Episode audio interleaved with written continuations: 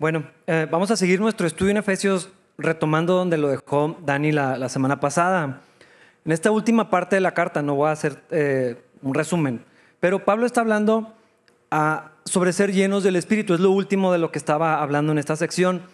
Ceder al Espíritu, vivir en el Espíritu, andar en el Espíritu. Estas son expresiones que encontramos muchas veces en el Nuevo Testamento y que hacen referencia a la vida cristiana. Eh, es una vida por fe, una vida en el Espíritu.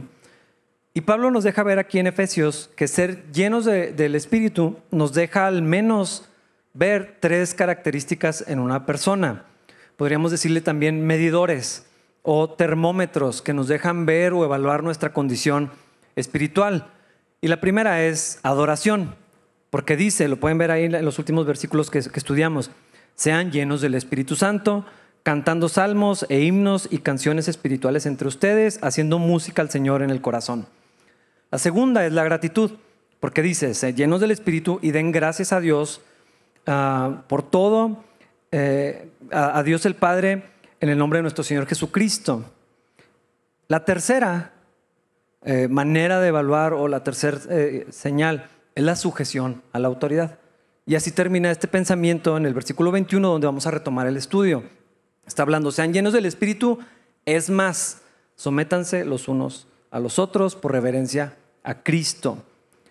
¿Qué quiere decir esto? Que la vida cristiana, una vida de fe, una vida en el Espíritu, tiene como resultado relaciones que son guiadas por el Espíritu. Ah, y de todas las relaciones que existen, Pablo menciona tres ejemplos de relaciones guiadas por el Espíritu, donde una persona se somete a otra por causa de Cristo, es de lo que está hablando, este, este es el contexto. Las esposas a los esposos, los hijos a los padres, los esclavos a los amos, o tal vez podríamos decir empleados a sus patrones. Ah, pero este es un tema, hermanos, más controversial y más difícil de lo que debería de ser por sí mismo. La cultura ha impactado tan profundamente como vemos las cosas que nos resulta incómodo leer algo como esto, esta sección donde vamos a estar. Así que vamos a ir por partes. El día de hoy me voy a dirigir principalmente a ustedes, hermanas que son esposas. Esto no quiere decir que es un mensaje exclusivamente para casadas, para nada. Eh, yo estoy convencido que es importante que tengamos una comprensión amplia y sólida de lo que Dios tiene que decir en, en cada tema, en cada aspecto de la vida. Esto es algo que nos importa como creyentes, como hijos de Dios. Pero también, además, las estadísticas dicen que los que son solteros se van a casar. Tienen unos, eh, o sea, los números dicen que se van a casar si son solteros, solteras. Si son solteros porque se divorciaron o porque enviudaron, también es probable que se vuelvan a casar. Y si a lo mejor no es eso, pero tienen hijas, sobrinas, primas, nietas, vecinas, amigas, a lo mejor aquí hay abuelos, a lo mejor aquí hay adolescentes, hay gente que tiene hijos mayores, pero todavía no tiene nietos, etc. Tal vez estás discipulando a alguien, o eres maestro, tienes acceso a otras personas. Nos interesa, como quiera, lo que Dios tiene que decir con respecto al matrimonio. Y la cultura del mundo, ah, influenciada o dirigida terriblemente por Satanás, por los enemigos de Dios, está infiltrando a las familias cristianas. Y los resultados pues, son más que evidentes. Muchas familias están sufriendo las consecuencias de ignorar lo que Dios dice, de rechazar lo que Dios dice, de resistir lo que Dios claramente establece. Y pasajes como el que hoy vamos a estudiar tocan fibras muy sensibles, heridas ah, profundas que distorsionan nuestro entendimiento de Dios y la comprensión de su voluntad. Ah, hemos visto, yo he visto claramente cómo el enemigo ha ganado terreno y ha logrado engañar y destruir a las personas al poner en duda el carácter de Dios. Y ahorita vamos a llegar a, esto. Vamos a estar leyendo versículos 21 al 33. Dice, es más, sométanse unos a otros por reverencia a Cristo. Para las esposas, eso significa sométase cada una a su marido como al Señor, porque el marido es la cabeza de su esposa como Cristo es cabeza de la iglesia. Él es el salvador de su cuerpo que es la iglesia. Así como la iglesia se somete a Cristo, de igual manera, la esposa debe someterse en todo a su marido. Para los maridos, eso significa ame cada uno a su esposa tal como Cristo amó a la iglesia. Él entregó su vida por ella, a fin de hacerla santa y limpia al lavarla mediante la purificación de la palabra de Dios.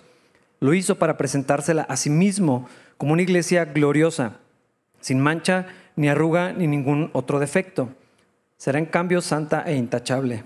De la misma manera, el marido debe amar a su esposa como ama a su propio cuerpo, pues un hombre que ama a su esposa en realidad demuestra que se ama a sí mismo. Nadie odia a su propio cuerpo, sino que lo alimenta y lo cuida tal como Cristo lo hace por la iglesia, y nosotros somos miembros de su cuerpo. Como dicen las escrituras, el hombre deja a su padre y a su madre y se une a su esposa, y los dos se convierten en uno solo. Esto es un gran misterio, pero ilustra la manera en que Cristo y la iglesia son uno. Por eso le repito, cada hombre debe amar a su esposa como se ama a sí mismo, y la esposa debe respetar a su marido. Yo estoy seguro que muchos de nosotros, probablemente la mayoría, hemos visto cómo este pasaje ha sido mal utilizado, mal enseñado, mal aplicado, mal interpretado. Y el resultado de eso ha sido desastroso.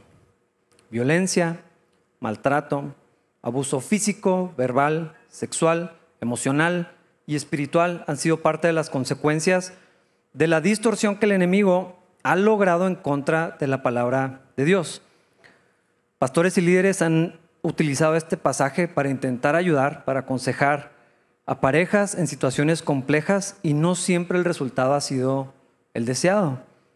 También he visto como muchos esposos utilizan este pasaje para sacar ventaja, para controlar, para dominar o, para obtener algún beneficio de su esposa algunas mujeres también lo han utilizado de manera inapropiada y en ocasiones, en lugar de ayudar, ha sido peor. Pero hermanos, las malas experiencias, las personales y las ajenas, la mala doctrina, la mala praxis, no eliminan la realidad de que la palabra de Dios dice lo que dice. O sea, lo que yo siento, lo que yo viví, no cambia lo que Dios afirma. Esto es importante. Ah, Hermanos, varones, esposos, nos vemos la siguiente semana. Tienen prohibidísimo faltar. Hermanas, esposas, no los dejen que falte la siguiente semana. Ah, pero por ahora vamos a, enfocarnos en, en la primera parte de este pasaje. Versículo 21. Es más, sométanse unos a otros por reverencia a Cristo. Hermanos, si solamente leemos este versículo, nada más, este, parece que lo que está diciendo es que todos nos debemos someter a todos por igual. Pero el contexto nos está diciendo claramente otra cosa. Por eso es importante leer el contexto, que dice antes y que dice después, de qué se trata todo lo que está hablando. Una vida en el espíritu, que es de lo que en donde vamos, corresponde a la unidad, a la armonía y a la sujeción entre los creyentes ah, y de los creyentes hacia, hacia otras personas. Pero creo que debemos dejar algunas cosas claras antes de seguir avanzando.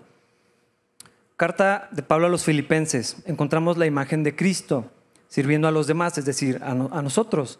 Y, Pablo está hablando y dice, Jesús tuvo una actitud de servicio, de considerar a otros como más importantes, ah, tanto así que se despoja de su divinidad, de sí mismo, se vacía, dice otra expresión, toma forma de siervo, se hizo como uno de nosotros en obediencia y en dependencia eh, total al Padre, hasta el punto de la muerte por amor a nosotros y en sujeción, en sumisión a la voluntad del Padre. Y este principio es bien importante para comprender los conceptos que, vamos a ver más adelante. Jesús obedece a otro. La obediencia, la sujeción no es algo humillante. Así es Cristo. Eso fue lo que hizo estando aquí en la tierra. Él, y dice, los evangelios dicen claramente, Jesús hacía nada más lo que el Padre le decía.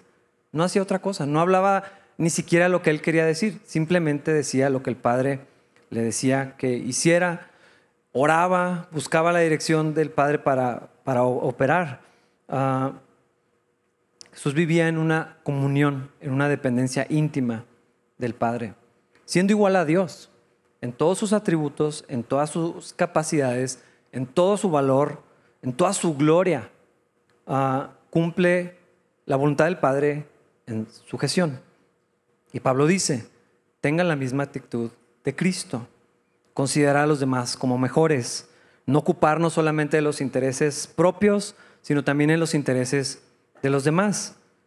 En este sentido, sí está hablando de sujetarnos los unos a los otros, preferirnos, dice en otra, en otra parte, preferirnos unos a los otros.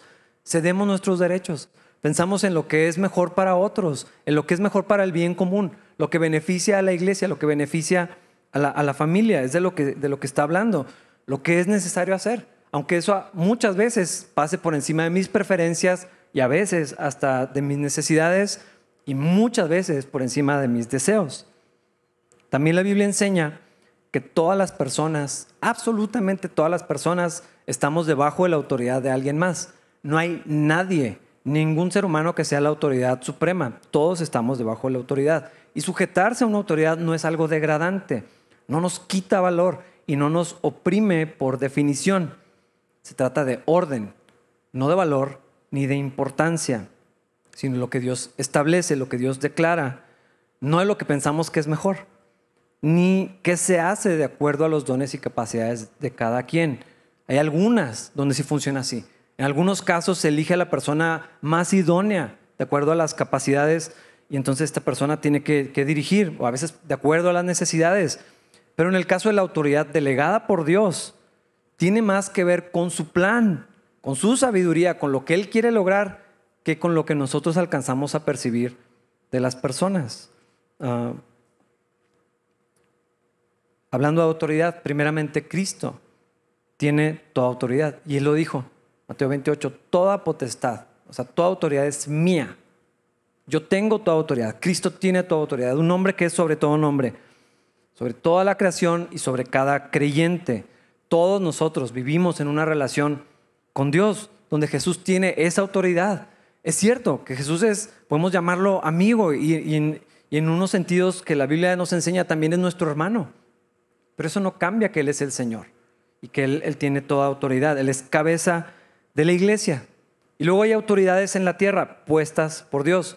Los gobernadores, reyes, presidentes, funcionarios de gobierno, jueces, policías, todos los demás. Son autoridades para la sociedad.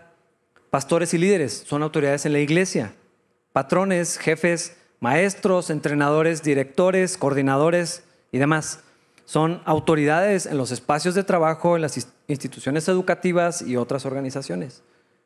En el hogar también hay un orden que está establecido por Dios. Y de eso se trata esta sección que estamos estudiando. Pero antes, quiero dejar claro eh, que someterse unos a otros sí quiere decir que podemos corregirnos, que podemos confrontarnos, que debemos enseñarnos, reprendernos, animarnos, desafiarnos, servirnos sí tiene que ver con esto, los unos a los otros. Pero el pasaje de Efesios no está hablando de eso. El contexto no está diciendo eso. Sino que la sujeción como resultado de la vida en el Espíritu se expresa de maneras diferentes para las personas, para ciertas personas. No está diciendo que todos nos sometemos a todos de la misma manera y por lo tanto todos tenemos el mismo orden de autoridad establecido por Dios. Porque he visto gente usar este versículo de esa manera, pero solamente si lo quitas del contexto puede, puede funcionar. En pocas palabras, este versículo no puede ser usado para quitarnos la responsabilidad de decir yo no tengo autoridad. Ahí dice que todos con todos, todos estamos por igual, no es lo que está, no es lo que dice el pasaje. Ah, todos tenemos que sujetarnos a cierta autoridad. Por eso, en el versículo 22 continúa explicando la sujeción de las personas los unos a los otros quiere decir algo muy específico para las esposas y para los esposos también.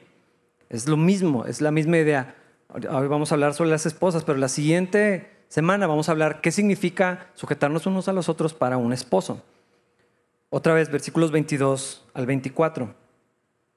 Para las esposas, eso significa sométase cada una a su marido como al Señor porque el marido es la cabeza de su esposa como Cristo es cabeza de la iglesia. Él es el salvador de su cuerpo, que es la iglesia. Así como la iglesia se somete a Cristo de igual manera, la esposa debe someterse en todo a su marido. ¿Qué opinas de lo que dice este pasaje? Quiero que considere cómo, cómo te hace sentir un pasaje como este. Es muy probable que esté filtrado por tu experiencia. Es normal que, pase así, por tu experiencia personal. Lo que viste con tus papás, tal vez con tu esposo, con tu esposa, Lo que te han enseñado en la iglesia, bien o mal, lo que viviste en casa, las cosas que has visto en la iglesia, lo que sabes de tus amigos, la cultura, las noticias, las marchas y las protestas, los chismes, tus propios deseos, tus necesidades y un montón de otras cosas más. Pero, pero quiero que pienses, y no solo a las esposas, sino en general, todas las personas, ¿cómo te hace sentir un pasaje como este? ¿Es incómodo? ¿Es molesto? ¿Estás en desacuerdo? Probablemente trae recuerdos dolorosos uh, o provoca eso, cosa que arde así en las entrañas por la injusticia que se comete. Tal vez hay emociones encontradas. Tal vez alguien dice, yo lo creo, pero se siente como que algo está mal en esto. Tal vez algunos piensan, porque lo he escuchado, este es un pasaje que debe reinterpretarse de acuerdo a nuestro tiempo. No dice lo que dice. Ah, era otro tiempo, era otra época, era otra cosa. Ahora son otros tiempos, es otra la cultura. Hay gente que afirma que un pasaje como este es misógino que degrada, que anula a las mujeres, hablando de las esposas, o que habilita el abuso y la violencia. Pero hermanos, no podemos ignorar que el pasaje sí dice lo que dice. Antes de seguir, quiero que vean las siguientes imágenes. Si las puedes poner, por favor.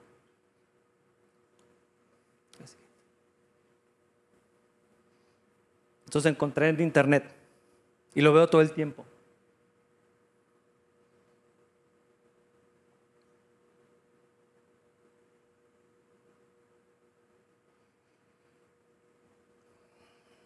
Esta es nuestra cultura. Todo el tiempo vemos esto. Cada año más, cristianas se suman a eventos que tienen que ver con esto. A mí me parece que queda clarísimo que hay un conflicto entre lo que estamos leyendo y lo que la cultura dice. Es obvio. Hay una guerra de pensamientos. Y muchas personas, hombres y mujeres, esposos y esposas, jóvenes eh, y mayores, muchas mujeres cristianas en especial, están como en medio de este conflicto. Ah, ¿Cómo le vamos a hacer? ¿Cómo vamos a resolver esta diferencia enorme de pensamiento, pero que golpea tan cerca de nosotros y crea un dilema? Porque acabamos de leer su misión, ¿verdad? Y lo que estamos viendo aquí es no sea sumiso. No es un tema sencillo. Sobre todo, hermanos, si le ponemos nombres, historias que conocemos, si le ponemos rostros, las cosas que sabemos o las cosas que hemos vivido. Tal vez leer esto, hablar de estas cosas, abre heridas que no han terminado de sanar. El problema ¿Cómo le vamos a hacer cuando el pasaje no tiene cláusulas de excepción? No hay casos individuales especiales. Y tampoco podemos decir que la idea que estamos leyendo en Efesios es un versículo aislado. Es que se sacó de contexto. Eh, ha sido forzado. Ah, por eso es muy importante entender este principio de una manera más profunda, más amplia. La carta a los Colosenses capítulo 3 es muy similar a Efesios. Pablo está hablando también, y hasta si tienen Biblia con de esos titulitos, dice nueva vida en Cristo. De eso está hablando Pablo. Y está diciendo que en la vida nueva en Cristo, igual que en Efesios, llega al punto ah, de decir que la vida cristiana tiene un impacto en las relaciones y en todas las cosas de la vida. Y está hablando, tenemos una nueva vida, Debemos pensar en las cosas eternas, debemos hacer morir las cosas pecaminosas y terrenales. Vístanse con la nueva naturaleza que es hecha la imagen de Cristo. De esto está hablando el capítulo 3. Ah, y más, entre más conozcamos a Dios, cada vez más nos vamos a parecer a Jesucristo. Y en ese contexto de la nueva vida en Cristo, Colosenses 3, versículo 18, dice, esposas, sujétese cada una a su esposo como corresponde a quienes pertenecen al Señor. Está hablando a cristianas. No son los únicos pasajes que tocan este tema. Mira lo que dice 1 Pedro 3, del 1 al 6. De la misma manera, ustedes esposas tienen que aceptar la autoridad de sus esposos.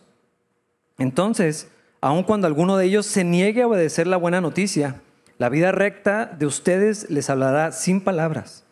Ellos serán ganados al observar la vida pura y la conducta respetuosa de ustedes. No se interesen tanto por la belleza externa, los peinados extravagantes, las joyas costosas o la ropa elegante. En cambio, vístanse con la belleza interior, la que no se desvanece, la belleza de un espíritu tierno y sereno, que es tan precioso a los ojos de Dios. Así es como lucían hermosas las santas mujeres de la antigüedad. Ellas ponían su confianza en Dios y aceptaban la autoridad de sus maridos. Por ejemplo, Sara obedecía a su esposo Abraham y lo llamaba Señor. Ustedes son sus hijas cuando hacen lo correcto sin temor a lo que sus esposos pudieran hacer. Primera de Corintios 11:3. Pero hay algo que quiero que sepan, la cabeza de todo hombre es Cristo, la cabeza de la mujer es el hombre y la cabeza de Cristo es Dios. La Biblia sí dice lo que dice. Y antes de seguir, quiero hacer una aclaración para los hombres, en particular para los esposos. Estos versículos no son para ustedes. No son herramientas. Porque lo sigo viendo un montón. ¿Cómo se utilizan pasajes como este como herramientas de control para intimidar, para someter, para presionar a sus esposas, para conseguir o intentar más bien conseguir respeto o alguna otra cosa? Pero hermanos, así no funciona. Estoy seguro que eso no es lo que Dios quiere hacer con un pasaje como este. De hecho, la siguiente semana vamos a hablar más sobre esto. Pero hermanas, ¿Qué hacemos con esto? El mundo dice otra cosa, claramente dice otra cosa. No hay que interpretar. Ah, está claro. Y yo sé que estos conceptos pueden hacer que piensen o que sientan cosas distintas, que no son necesariamente buenas. Tal vez algunas tienen dudas, tal vez otras lo rechazan.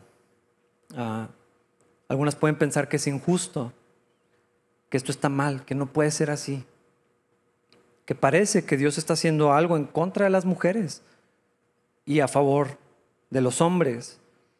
Que esto es la raíz de la masculinidad tóxica o de eh, esta figura de, patriarcado que se tiene que acabar. Y no lo estoy diciendo ni con broma ni con sarcasmo, para nada. Eh, o sea, realmente esto es un, o puede ser un punto de conflicto muy grave en la fe de muchas mujeres. Es cierto, o sea, hay que reconocer, muchos hombres han sacado ventaja de estos versículos para abusar de sus esposas, para maltratarlas, para intimidarlas, para intentar someterlas, para controlarlas, para humillarlas. Algunos piensan que esto quiere decir que el hombre es más importante o más especial, que el hombre es líder. Ah, y se hace este énfasis y por lo tanto, la esposa nada más tiene que seguirlo con, con su misión. Muchos piensan que su misión quiere decir no tienes voz, ni voto, ni opinión, ni pienses, ni digas, más te tienes que callar y obedecer. Algunos piensan que esto es la sumisión. Muchos pastores han enseñado esto. Yo he visto el resultado de ese tipo de consejería. Pastores, líderes afirmando este tipo de cosas. Muchas parejas han recibido esta este tipo de ayuda o de consejería que no viene del corazón de Dios. Está mal interpretado, está mal aplicado. Y dicen cosas como somete a tu mujer, haz valer tu lugar, controla a tu mujer, hazte respetar, lidérala, pastoreala, corrígela, enséñale bien, cosas así. Algunos piensan que solamente el esposo, como es el líder, y lo vamos a aclarar bien lo que sí dice la Biblia y lo que no dice de esto, pero algunos piensan, ah, como es el esposo y es la cabeza, entonces nada más él puede escuchar la voz de Dios. La esposa no, claro que no, que escucha a su marido. Algunas mujeres solamente se les aconseja, sométete más, no digas nada, cállate más, no más agrada a tu esposo, que no tengas opinión, que no lo hagas enojar. Y estas cosas mal entendidas y mal aplicadas degeneran y habilitan el abuso. Claro que sí, eh, lo hemos visto. Pero hermanos, yo estoy seguro que ese no es el plan de Dios. No es. Y creo que ese es el punto hacia donde el enemigo quiere, quiere ir, lo que quiere lograr. Porque ¿qué es lo que hace el enemigo? El enemigo condena, degrada, destruye a base de mentiras y de engaños, usa las verdades de la palabra de Dios desde el principio. No tiene trucos nuevos. O sea, ¿ves lo que hizo en Génesis? Exactamente lo mismo que sucede con esto. agrega, toma la palabra de Dios y luego le agrega unas cosas y luego oculta otras y luego lo tuerce poquito, ni siquiera tiene que hacer tanto esfuerzo. Si es, o sea, cuando es descarado es más fácil identificarlo, pero cuando se parece y la meta final es destruir a las personas, pero en su fe. Si logra eso, si logra plantar la semilla de duda, hacer que cuestionemos el carácter de Dios, hermanos, ya logró muchísimo. Casi no hace falta que haga más, no se va a detener. En muchos sentidos ya ganó, pero ya no hace falta destruir el matrimonio o a las familias, pero lo va a seguir intentando. Sobre todo si ya ganó eh, terreno en esta área tan importante. Si solamente el enemigo logra que una mujer dude de la bondad de Dios, todo lo demás va a caer en su lugar. ¿Es Dios misógino? ¿Es Dios injusto? ¿Dios favorece a los hombres y degrada a las mujeres? El patriarcado de la Biblia, la Biblia se habla de un patriarcado, o sea, literal usa esa palabra. El patriarcado de la Biblia es el patriarcado que produce la masculinidad tóxica. Todos los hombres, todos los hombres somos inherentemente malos y opresores. Los hombres solamente queremos aprovecharnos de las mujeres y Dios habilita esto. Dios está detrás de esto con sus ideas. Estos conceptos, sumisión, respeto, cabeza, ayudadora, complemento, líder, orden, autoridad, son herramientas de control que Dios estableció, son herramientas de violencia, de abuso, de destrucción. Yo estoy seguro que esta es la estrategia de Satanás. Poner en duda lo que pensamos de Dios. No se trata primeramente de roles en el matrimonio. Ese es nada, no solamente es otro tema, es secundario.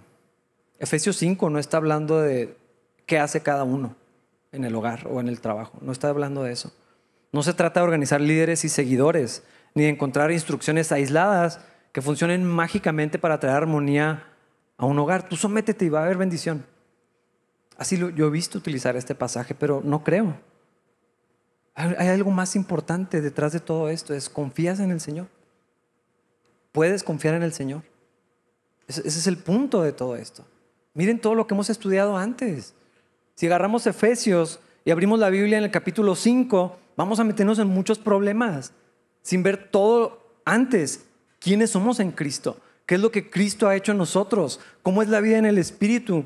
Entonces podemos hablar de algo como esto pero casi siempre nos vamos directo. Esto es lo que tienes que hacer. Tengo problemas en mi matrimonio, sométete. Así no funciona. Tenemos que preguntarnos, tenemos que revisar, ¿confío en el Señor? ¿Puedo confiar en Cristo? A partir de ahí yo estoy seguro que podemos ir en la dirección correcta. A fin de cuentas, como todo lo demás en la vida cristiana, este es un asunto de fe. ¿Qué quiero decir? Y yo sé que menciono mucho esto, perdónenme, pero me encanta pensar en la creación, ah, la precisión en las leyes de la naturaleza, la distancia el tamaño de los planetas. O sea, no dejo de pensar en eso. Las estaciones, cómo se forman los bebés en el vientre, la diversidad de los animales. Me encanta ver los animales por esto, o sea, cosas a veces tan raras, tan maravillosas, tan distintos, todo tan preciso, el orden de la cadena alimenticia Dios puede diseñar a cada ser viviente de una manera espectacular e irrepetible. O sea, los hombres no podemos hacer algo como esto.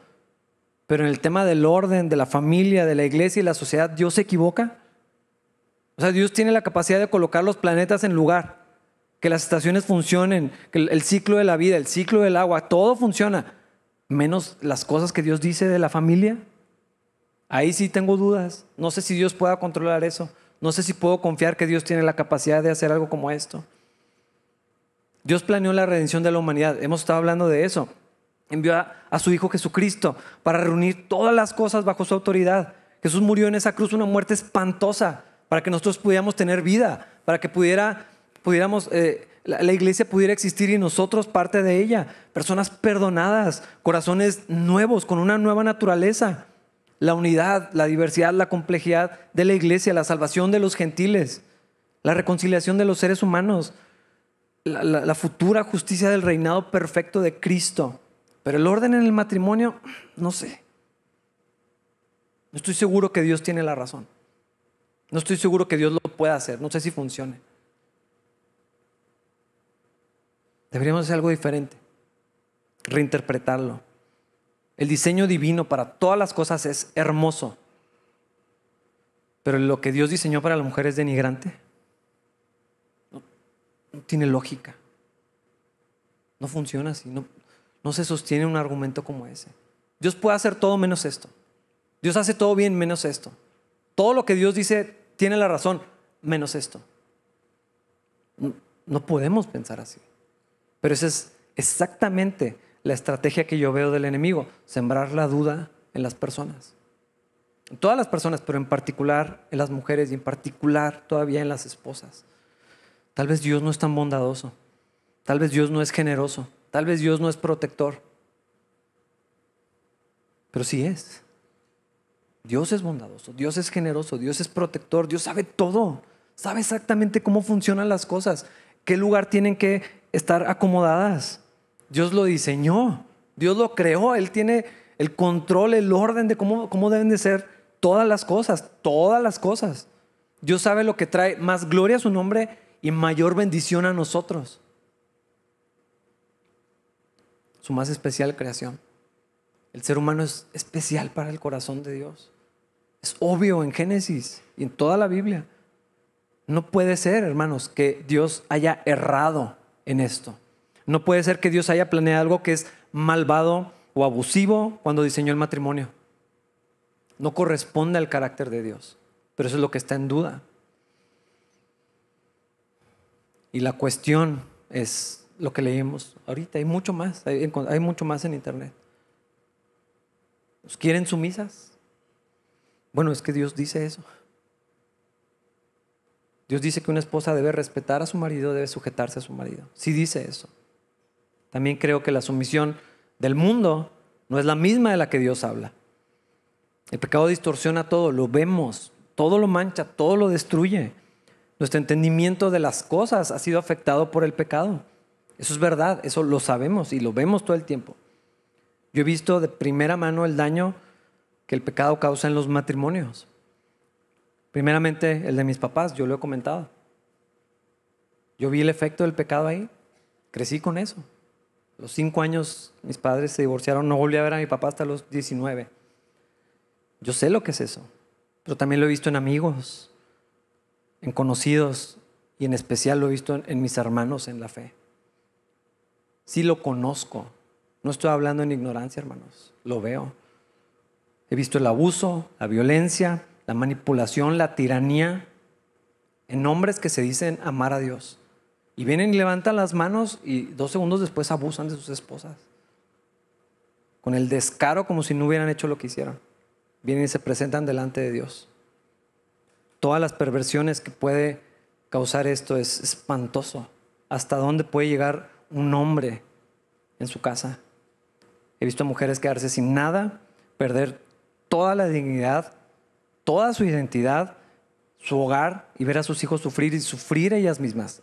He visto esto de cerca. Quisiera no saberlo. Muchas mujeres cuestionarse absolutamente todo. Tener miedo verdadero, verdadero temor. Preferían ir en una calle oscura que estar con el que debería de ser su protector. Tener que empezar de cero porque un abusón les quitó todo lo que tenían. Mujeres golpeadas, amedrentadas, inutilizadas. El alcance de lo que un hombre puede llegar a ser es terrible, hermano. Sí lo he visto. No puedo creer. De verdad no, no, me cabe en la cabeza que un hombre que se diga cristiano pueda hacer este tipo de cosas. ¿Cómo se atreve a hacerle eso a una hija de Dios? Alguien que es coheredera en la gracia, su hermana en la fe. Eso no solamente rompe el corazón de Dios, sino que eso es precisamente lo que hizo necesario el sacrificio de Cristo. Y eso provoca la ira de Dios, la disciplina de Dios. Estoy seguro que Dios no va a pasar por alto estas cosas. Pero hermanos, hermanas, Dios no es así. Con todo y eso, Dios no es así. Lo que vimos con nuestros padres, con nuestro esposo, con nuestros hermanos, con lo que vemos, Dios no es así. y necesitamos recordarlo, necesitamos saberlo y sobre todo necesitamos creerlo. Dios no es así. Y estas cosas, por más reales, por más terribles y diarias que son, no cambian el orden establecido por Dios y la bendición que hay en la funcionalidad de lo que Dios dice. Y yo pienso, yo estoy seguro que si Dios insiste en este asunto, porque se repite varias veces en la Biblia, entonces hay que poner atención y creer que lo que Dios dice es verdadero y confiar que lo que Dios hace es lo mejor. Es un asunto de fe. Lo que el mundo piensa, lo que el mundo afirma y que ha infiltrado las familias y los corazones y las mentes de creyentes, atenta en contra del Creador. Está diciendo que Dios no tiene razón, que Dios no es capaz, que no funciona lo que Dios dice. Pero hermanos, Dios dignifica a la mujer, Dios ama a la mujer, Dios diseñó un plan para proteger, para bendecir a la mujer y a la familia y por lo tanto también a la sociedad. Altera ese orden y todo es caótico. Es lo que estamos viendo. Por eso es importante conocer la palabra de Dios, para que podamos conocer el carácter de Dios. Dios no dice, Dios no dice que quiere mujeres calladas, débiles, frágiles o inútiles. ¿Quién dijo eso? Dios no. Eso no es su misión. Eso no es de lo que la Biblia está hablando. No se dejen engañar. Porque esa es la mentira. Dios degrada, Dios dice que te calles. No, ahí no dice. De hecho es lo contrario. Necesitamos mujeres que sean fuertes, fuertes en su fe, fuertes en sus convicciones, firmes en el Señor, valientes, esforzadas, listas para cumplir con la voluntad de Dios. Y no solamente hablando de este tema, de todo lo demás. Con el llamado de Dios en sus vidas. Con lo que Dios quiere hacer para su gloria y para beneficio de, su iglesia y para salvación de las personas. Que escuchen de Dios porque lo conocen. Que tengan una relación íntima, sólida, fuerte con el Señor. Que hablen con sabiduría, con prudencia. Que usen sus dones, sus habilidades para el beneficio de los demás. Es lo que Dios quiere. Que busquen la voluntad de Dios, la gloria de Dios. Que opinen, que confronten, que consuelen, que animen. Mujeres prudentes pero con coraje, llenas del Espíritu, mujeres de paz, de amor, de gozo. es lo que Dios quiere. Dios también quiere mujeres que ejerciten el dominio propio, tanto como la paciencia, porque es fruto del Espíritu. Generosas, sabias también. Una mujer que refleje el carácter de Cristo, porque es su Señor. De eso está hablando Efesios. Tres capítulos pasamos hablando de esto. Entonces llegamos a la expresión de la vida nueva que Dios nos da. Dios quiere mujeres que confíen en Él y vivan de acuerdo a lo que Dios dice, sujetas a Cristo primeramente, no resignadas, ni que lo obedezcan a regañadientes o con mala actitud, y tampoco que, caigan, que, no caigan en los extremos que la misma Biblia nos presenta. Muchos ejemplos de esto. Yo no había visto tan claro los opuestos, los extremos a, los que puede caer una mujer. Por un lado está el lado pasivo, Ceden a todo, se callan todo, se resignan todo, no dicen nada, pero no es con el corazón correcto. Hay otras intenciones, hay control, hay manipulación, está motivado por el miedo o por la falta de fe. Pero alguien así también falla terriblemente en cumplir el plan de Dios. Una esposa que es así, que nunca dice nada. Y entonces, ¿dónde están sus dones? ¿Dónde está lo que Dios le habla también? Dios hizo, Dios no hizo Dios no hizo una criada para Adán, que hiciera todo lo que Adán le decía. Dios hizo una ayuda ideal. Hermanos, son dos cosas bien diferentes. El otro lado, el lado activo, es una mujer contenciosa, agresiva, gritona, que piensa que tener carácter fuerte es no poder dominar sus emociones que controla las cosas de una manera agresiva, violenta, mujeres que quieren ser independientes, cuando lo que Dios dice es unidad. Literal, matrimonio, dos se hacen uno. Si alguien quiere ser independiente, no se case. Tienen toda la libertad. Pueden hacer todo lo que quieran, entrar y salir, pero y estamos hablando también de hombres. La independencia no es un concepto que vaya en el matrimonio. Ahora hay un concepto para, odio este concepto, pero tóxica, se usa esta palabra y se ve como una virtud, como una mujer que despierta, que reconoce su valor. La Biblia dice que una mujer así rencillosa es como una gotera continua. que es mejor comerte un pedacito de pan seco en un rincón que vivir en la abundancia con una mujer así. Eso es lo que dice la Biblia. A veces es una mezcla de estos extremos, algo diferente. Hay mujeres que no levantan la voz, hablan suave y dulce. Parecen respetuosas, parecen virtuosas porque hablan así como muy. Pero sus palabras y sus actitudes son como dagas que destruyen a las personas. Una mujer necia destruye su casa y mira a su marido como competencia, como un rival, como un enemigo. Un esposo que tiene una mujer así es fácil de identificar. Yo lo he visto en amigos, en jefes, en gente de trabajo. Hace mucho en un trabajo donde estaba, yo sabía, cuando mi jefe entraba, la manera en que entraba yo sabía que había tenido problemas con su esposa. Era obvio. Nada lo tenía así como, ni el dinero, ni los problemones en los que la empresa llegó a estar lo tenían así como los problemas con su mujer. Un hombre así es fácil de identificar. Cansado, derrotado, anulado, frustrado con la vida, desalentado, prefiere no llegar a su casa. Porque, ¿para qué? Algunos son honestos con eso, otros no. Tengo mucho trabajo. Un amigo mío me decía, ¿a qué moda la casa? Ni me hablan. Y si me hablan, vamos a tener un montón de problemas. mejor se quedaba en la casa, en el trabajo hasta las 11, 12 de la noche. Era mejor para él no levantarse de su escritorio que ir a su casa. Imagínate eso. Tanto así. No tiene idea cuántos hombres tropiezan y caen en pecado. Del que son, nada más ellos son responsables. Pero ya no tenían una compañera. Tenían un enemigo que los aventó a un rincón y los dejó con menos recursos de los que ya tenían antes. Siguen siendo responsables de su pecado. Una esposa nunca es responsable del pecado de su marido. Pero cuando se irrumpe el propósito de Dios, los, los resultados son desastrosos.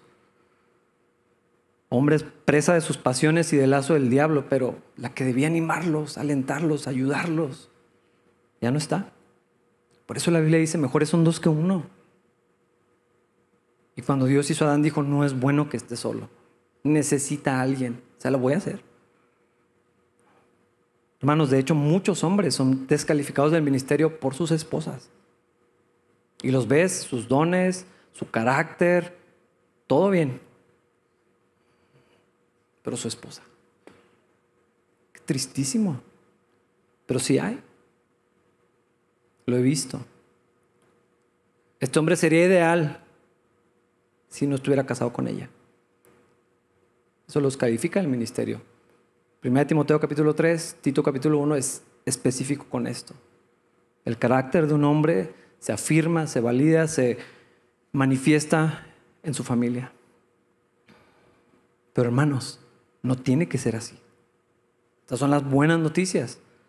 Dios no lo planeó así, porque estamos hablando de mujeres cristianas. La carta a los Efesios es para creyentes, no es un libro de teoría para matrimonio. Está hablando de cristianos, está hablando de mujeres que el Espíritu de Dios vive en ellas. Mujeres con el carácter de Cristo. Mujeres que edifican sus hogares, que son una fuente de bendición para otros. ¿Cómo funciona esto? ¿Dónde están los límites y los específicos? No nos alcanza el tiempo para hablar de cosas como esta. Pero sí encontramos en la Biblia ejemplos y un montón de pasajes que habla esto, historias en Proverbios, en Esther, Abigail con su esposo, un montón de otros, muchísimos pasajes que nos dicen que esto no solamente es posible, no solamente es lo que Dios quiere, es, es, posible. Para un creyente, para una cristiana, esto es la verdad. Porque así es el Espíritu de Dios en nosotros. Cristo fue capaz de sujetarse a la voluntad del Padre sin problemas. Eso no lo hizo menos Dios, no lo hizo menos nada. La misma gloria. Así es el Espíritu de Dios que mora en nosotros. No hay mayor ayudador que el Espíritu Santo si podemos vivir lo que Dios dice. Quiero terminar con el versículo 33. Por eso le repito, cada hombre debe amar a su esposa como se ama a sí mismo y la esposa debe respetar a su marido. Ya para terminar, unos apuntes rápidos. Si tu esposo no es creyente, no parece cristiano, a lo mejor sí es, pero no parece, está en pecado, no es digno de respeto o no te parece digno de respeto, ¿qué hago? Bueno, vuelve a escuchar ese mensaje. Y todos los versículos que leímos, vuelves a leer. No tiene letras chiquitas. Si tu esposo es abusivo, te intimida, te empuja, te grita, te golpea, te aísla, te priva de recursos, te somete, por favor busca ayuda. La iglesia no vamos a participar de estas cosas, no las vamos a apoyar, vamos a ayudar. Busca, busca ayuda. Si eres soltera, por favor, escoge bien con quién te casas. He visto tantas, tantas jóvenes pelearse con la idea, es que ¿por qué quieren que busque un cristiano? Bueno, te aseguro que no quieres averiguar por qué. Por favor, busca correctamente. Si tienes novio y estás pensando en casarte, sé honesta con tu relación. Si quieres consejo para definir si vas por el buen camino o no, o tal vez necesitas revertir tu decisión, acércate con alguien, queremos ayudarte también. Esto es bien importante, hermanos. Es muy importante, tiene consecuencias en las vidas de tantas personas. No es, es que es mi vida, no. Somos tantos los afectados por los resultados del desorden en estas cosas. Muchísima gente, las familias enteras, amigos, niños, la iglesia, hay, hay tantas consecuencias y al mismo tiempo hay tanta esperanza, hay restauración. El Señor hace todas las cosas nuevas. Si podemos confiar en nuestro Señor. Así que hermanos, nos vemos el siguiente domingo. Por favor, no falten. Es más, lean el capítulo para que vengan preparados. Vamos a orar. Señor, gracias por tu palabra. Sabemos que sí podemos confiar en ti, Señor. Pero hay tantas cosas que nos dicen y nos hacen sentir que parece que no podemos confiar en ti. Danos claridad en esto, Señor. Ayúdanos a ver tu verdad, lo que tú sí dices, lo que tú sí quieres. Y Señor, aún cuando tengamos conflicto o dudas o incertidumbre o temores, Señor, que podamos confiar en ti, someternos a ti, depender de ti, antes que cualquier otra cosa, Señor. Eso es lo más importante para nosotros. Queremos vivir en dependencia, en relación contigo, en comunión contigo, Señor. Una vida en el Espíritu. Lo que Cristo vino a hacer por nosotros, Señor. Eso es lo que queremos hacer. Y yo te pido, Señor, que mis hermanos, mis hermanas aquí presentes, podamos conocer aún mejor quién eres tú. Que nuestra fe profundice, Señor, aún en las áreas que es más difícil hacerlo. Sabemos que tú vas a ser honrado por esto, Señor. Y también confiamos, Señor, que vamos a ser bendecidos por ti. Te lo pedimos en Cristo Jesús. Amén. Hermanos, que Dios los bendiga. Nos vemos el siguiente domingo.